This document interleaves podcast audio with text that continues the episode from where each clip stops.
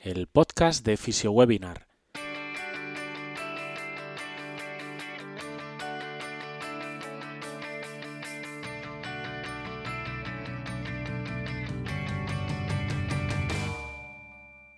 Bienvenidos al podcast de FisioWebinar, un espacio de charlas, entrevistas y actualizaciones para todos los fisioterapeutas. Información útil para ayudarte a mejorar en tu práctica clínica. Antes de comenzar, échale un vistazo a nuestra web, fisiowebinar.com, un portal de formación online para fisioterapeutas basado en seminarios online de diferentes contenidos. Accede a la plataforma por tan solo 10 euros al mes.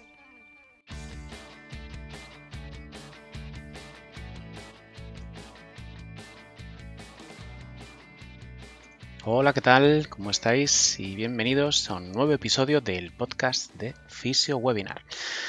Bueno, pues aquí venimos una semana más. Eh, en esta ocasión tenemos preparado eh, un podcast que yo creo que puede ser muy, muy, muy interesante, puesto que es algo que estamos mm, trabajando con nuestros pacientes de manera diaria.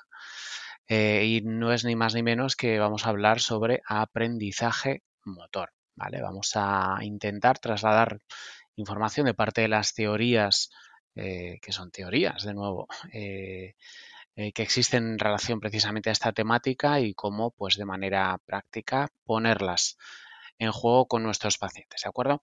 Y antes de nada, pues eh, como siempre hacemos, ¿no? Invitaros eh, de nuevo a que paséis por nuestra web. La verdad es que últimamente estamos muy contentos, estamos teniendo muchísima gente nueva que está, que está entrando.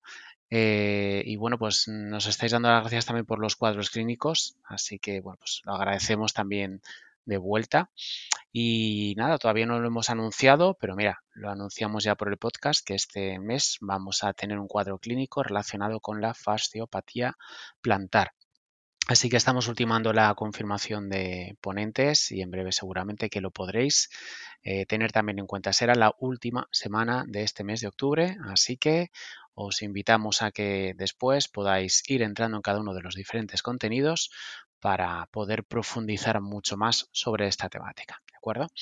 Eh, aprovechamos también, aprovecho para invitaros a que aquellas temáticas, a que, oye, mm, a lo mejor alguno de vosotros queréis compartir, habéis hecho algún tipo de trabajo específico, tanto un TFG como un TFM, como incluso una tesis eh, de una temática que os gustaría eh, comentar y que os gustaría pues que pudiéramos hasta incluso mostrar aquí en Fisio Webinar, pues por favor enviarnos eh, un correo a info@fisiowebinar.com eh, con, pues, explicándonos un poco qué es, los que, qué es lo que os gustaría comentar y desde luego nosotros encantados de poder ser pues ese altavoz también para que podáis explicar en todo lo que habéis estado trabajando y todos aquellos hallazgos que, haya, que hayáis encontrado, ¿no? Así que, bueno, eh, ¿qué os parece si, vamos con ello? ¿Mm? Bueno, si hablamos de aprendizaje motor, esto hace también un poco de eh, relación a un, podcast que estuvimos hablando hace unas semanas, que yo os recomiendo también que escuchéis. Creo que es muy interesante en relación a la observación de acciones y a lo potente que puede ser una intervención eh, de este estilo. Entonces, eh, en realidad se trata de cómo vamos en nuestro cuerpo manejando toda la información que vamos recibiendo y así a nivel de resumen en ese podcast hablábamos de diferentes tipos de intervenciones que nos podían ayudar a gestionar información desde la periferia hasta niveles centrales y que desde ahí se generaran planes de acción, eh, que eran las estrategias de bottom-up. Y por otro lado teníamos las estrategias de top-to-down, en donde pues, se buscaba una estimulación directa en niveles superiores para intentar que el cerebro eh, pues, y nuestro sistema nervioso, que cuenta con mecanismos capaces de regular el procesamiento nociceptivo a través de diferentes eh, vías eh, descendentes, pues nos puede también ayudar, pues, por ejemplo, en el manejo del dolor, del dolor musculoesquelético. ¿no? Eh, aquí deberíamos tener en juego, en juego, por tanto, pues este sistema somatosensorial, este sistema vestibular, este sistema visual y los diferentes componentes, por ejemplo, dentro del sistema sensoriomotor, pues desde la médula, el tronco encefálico, el cerebelo, los ganglios basales, tálamo, la corteza somatosensorial y luego la corteza motora, pues con sus diferentes áreas como la primaria, la motora suplementaria o la corteza premotora, ¿no? Cada una eh, quizá especializada en diferentes, en diferentes términos. ¿no? Si os apetece, si queréis dejadnos en los comentarios del programa o bien en el correo y si queréis que un día profundicemos un poquito más en cuáles serían las principales funciones de cada una de estas, de cada una de estas áreas, porque al final también es interesante conocer de neuroanatomía si estamos hablando de, movimientos. El cerebro muchas veces no entiende de músculos como tal, sino que entiende de movimientos, con lo cual genera una serie de planes. Y de actuaciones eh, que hemos ido generando a lo largo de nuestra vida y en base también a nuestras experiencias, circunstancias y demás. Se han generado a través de diferentes tipos de habilidades y de capacidades. Entonces, cuando hablamos de aprendizaje motor, podríamos eh, hablar de el proceso de adquirir una habilidad a través de la práctica y la asimilación, reafinando y automatizando el movimiento deseado. Esta sería una definición que bueno, pues habla muy bien, ¿no? Esto de nuevo, de adquirir una habilidad, que puede ser a través de la práctica o a través de colocar, como vamos a ver, por ejemplo, ahora en un momentito, pues a la persona en un entorno determinado, en una tarea determinada. ¿Vale? Es un proceso neurológico interno que pues, provoca la habilidad de producir una nueva tarea motora o bien de reaprender una nueva tarea motora. Entonces, me gustaría compartir con, vosotros quizás tres eh, teorías ¿eh? Eh, de aprendizaje motor que yo creo que en algún momento, y en las formaciones también lo comento, que en algún momento de pues nuestra aplicación de, por ejemplo, ejercicio, ¿no? estamos, estamos utilizando y también que hemos utilizado a lo largo de, nuestra vida. Vamos a ir poniendo algunos ejemplos. Entonces, en primer lugar, vamos a hablar de un modelo, que es un modelo que se llama de las tres fases de Fitz y Posner. Este es del año 1976 y su principal énfasis consistía en conocer eh, comprender y repetir la tarea para poder automatizarla. ¿no? Bueno, pues aquí podemos pensar pues, en qué es lo que hacemos para, pues, por ejemplo, cuando estamos estudiando, ¿no? pues lo primero que hacemos es leer eh, una determinada información, la volvemos a releer, la intentamos entender y llega un momento en el que, pues bueno, la estructuramos y somos capaces, pues, de, recordarla, ¿no? Eh, este modelo de las tres fases las diferencia en primer lugar en la fase cognitiva, en donde que se produce por parte del individuo la comprensión de la naturaleza de esta tarea y se desarrollan pues, varias estrategias para poder llevarla a cabo y al mismo tiempo saber cómo evaluarla. Aquí se requiere un alto grado de atención y de integridad cognitiva, entonces, pues imaginemos que estamos, pues, por ejemplo, aprendiendo a conducir, ¿no?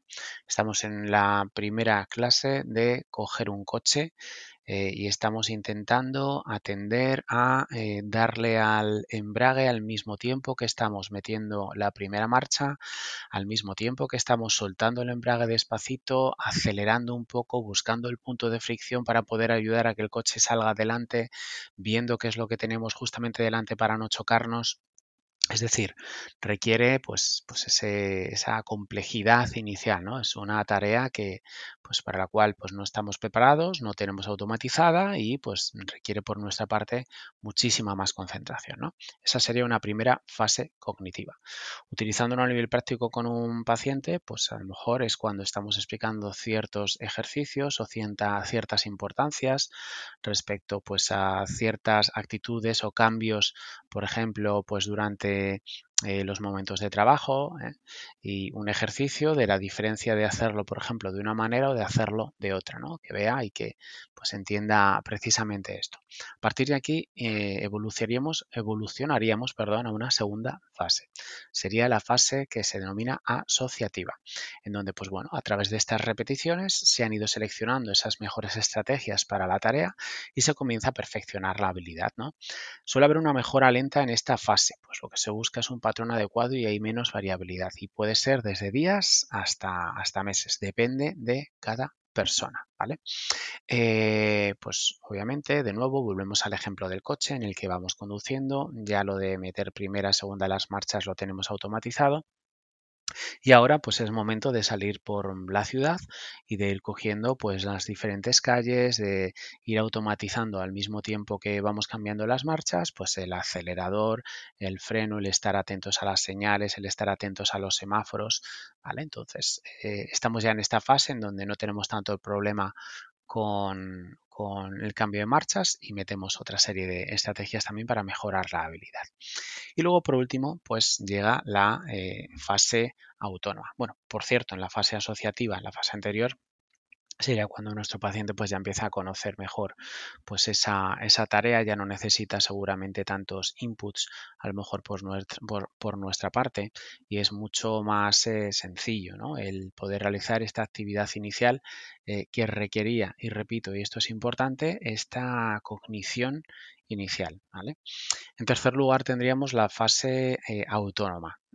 Es la fase en donde la tarea ya se ha automatizado y necesitamos un bajo grado de atención para poder realizarla. Y es en este momento en el que podríamos empezar a trabajar en tareas secundarias a la actividad modificando, pues, por ejemplo, el, entorno. ¿no?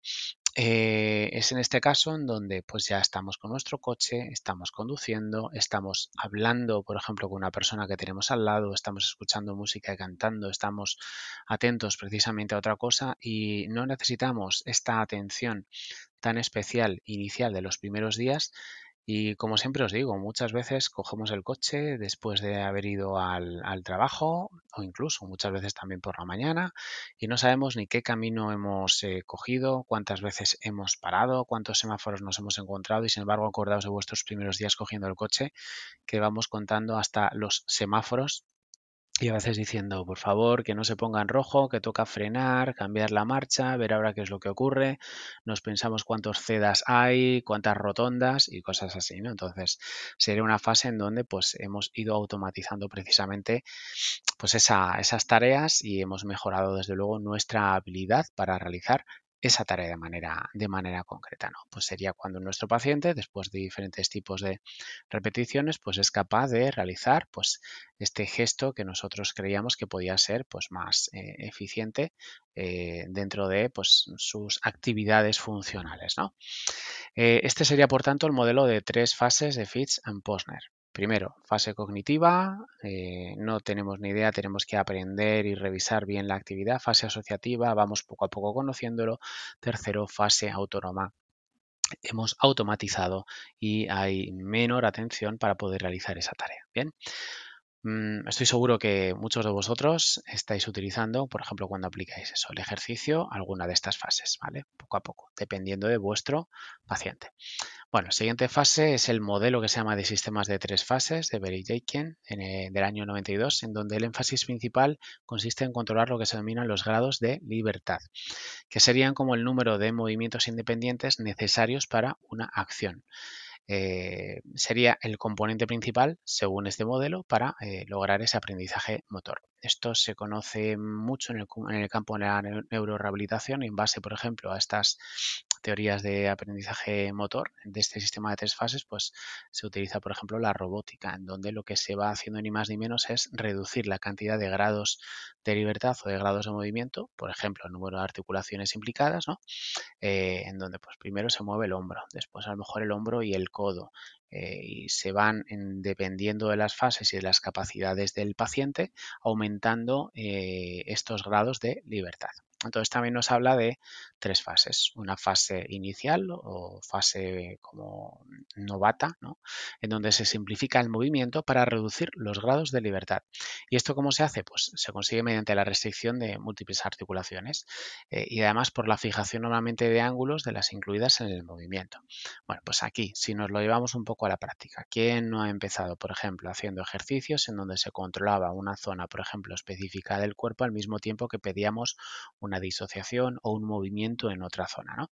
Pues, por ejemplo, ejercicios enfocados, si queréis llamarlo así, a la estabilidad de la zona lumbopélvica, en donde iniciábamos movimiento, por ejemplo, en la cadera. ¿no?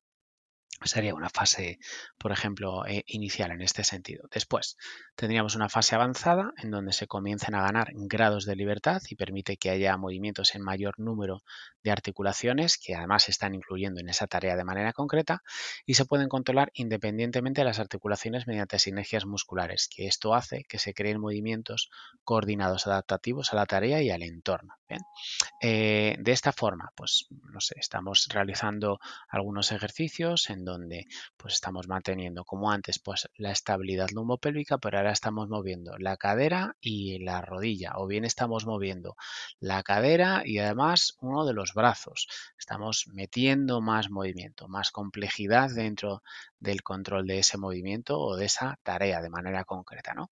Y por último tenemos la fase experta en donde el individuo va a poseer todos los grados de libertad necesarios para llevar a cabo esa tarea con una mayor efectividad y normalmente también incluyendo una mayor coordinación.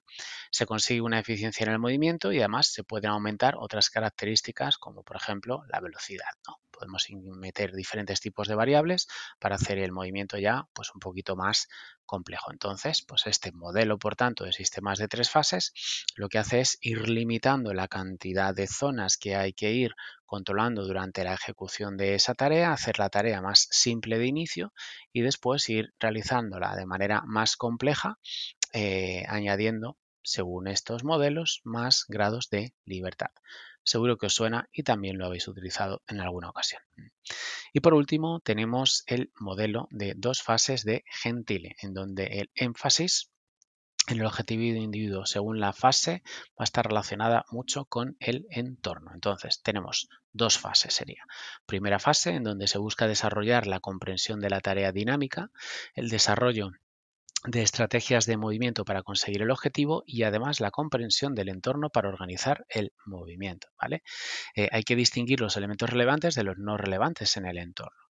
Mm, os cuento también la segunda fase y ponemos ahora algún ejemplo, ¿vale? Y una segunda fase, una fase de fijación o diversificación, en donde pues el objetivo principal es redefinir el movimiento, que incluye pues tener capacidad de adaptar el movimiento a los cambios de la tarea y el entorno, como desarrollar la tarea de manera adecuada y eficiente, fijación, pues tener un bucle cerrado sin variabilidad en el entorno, y la de diversificación significa un, bucle abierto con variabilidad en el entorno. ¿Vale? Entonces, eh, aquí se hace eh, mucha, mucho hincapié en la parte relacionada con la tarea, ¿vale? Yo como ejemplo muchas veces suelo explicar también que cuando estamos, por ejemplo, aprendiendo a, a, coger o aprendiendo con la bicicleta, cuando somos pequeñitos, pues nadie nos está diciendo, pues contrae el glúteo aquí empuja con tu cuádriceps allá, cuidado con, empuja más con tu brazo izquierdo para notar que ahora eh, llevas más peso a ese lado para mantener el equilibrio, ¿no? Entonces, mm, en este caso nos estaríamos orientando como tal a la propia tarea y la propia tarea es mantenernos en equilibrio sobre un elemento dinámico como puede ser la, eh, la bicicleta, ¿no? Entonces, a lo mejor en unas primeras fases, pues tenemos estas ayudas un poco de los eh, ruedines, ¿no? En donde pues estamos buscando ese equilibrio y ese manejo inicial de cuál es ese entorno, eh, pero con un cierto soporte, ¿no? A veces se puede, decir, y habréis visto que hay gente que deja solo un ruedín para empezar a trabajar el equilibrio hacia uno de los lados, o bien directamente quitamos los ruedines y lo que hacemos es exponernos pues a ese entorno que nos obliga a que nuestro cuerpo, de manera casi más automática, tenga que buscar pues, eh, esta diversificación, este entorno en el que hay una variabilidad, pues que dependiendo del terreno, a lo mejor al principio la bicicleta pues es mejor ir sobre asfalto porque ese terreno pues es mucho más regular y luego sin embargo pues lo siguiente será pues meternos en un camino de tierra en donde de repente pues empieza a haber piedras y nos exponen en una tarea pues un poco más, más compleja, ¿no? Pero no tenemos que estar pensando tanto en lo que estamos haciendo, sino que única y exclusivamente habiéndonos expuesto a este entorno y conociendo cuál es el objetivo final de lo que nosotros queremos hacer, pues eh, tenemos, tenemos estos resultados. ¿no?